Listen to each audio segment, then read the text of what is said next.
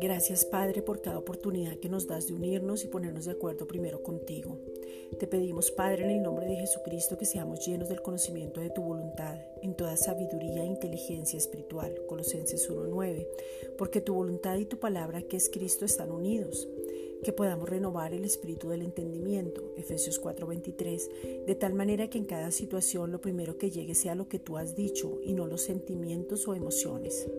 Te damos gracias, Padre, porque el Espíritu Santo, a quien tú has enviado como el consolador, Él nos recuerda toda la palabra en el momento preciso, Juan 14, 26, y nos enseña todas las cosas a nuestros espíritus. También nos enseñas por medio de maestros que conocen la palabra de Dios. No estamos solos porque Él nos habita. Ahora tú cumples tu palabra en nosotros. Tenemos la unción del Santo y conocemos todas las cosas y nada nos es oculto. Juan 14, 26. Gracias Padre. Padre, te pedimos en el nombre de Jesucristo que estemos llenos del conocimiento de tu voluntad, de tal manera que podamos amonestarnos. Romanos 15, 14.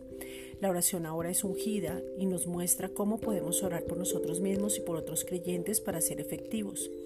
Tu palabra dice que pidamos sabiduría y hoy te pedimos sabiduría práctica para vivir en el nombre de Jesucristo. Tu sabiduría es pura, pacífica, amable, benigna, llena de frutos de justicia, sin incertidumbre ni hipocresía. Santiago 3:17. Padre, conocemos tu voluntad que es buena, agradable y perfecta. Romanos 12:2. Y tu palabra dice que tu voluntad es la sanidad y no tener ninguna dolencia. Te pedimos, Padre, en el nombre de Jesucristo, que las personas puedan entender tu plan maravilloso, les sea revelado el nuevo pacto para que desde ahí reciban la sanidad, se puedan encontrar en la palabra, no desmayen, sino que sean fortalecidos en ti.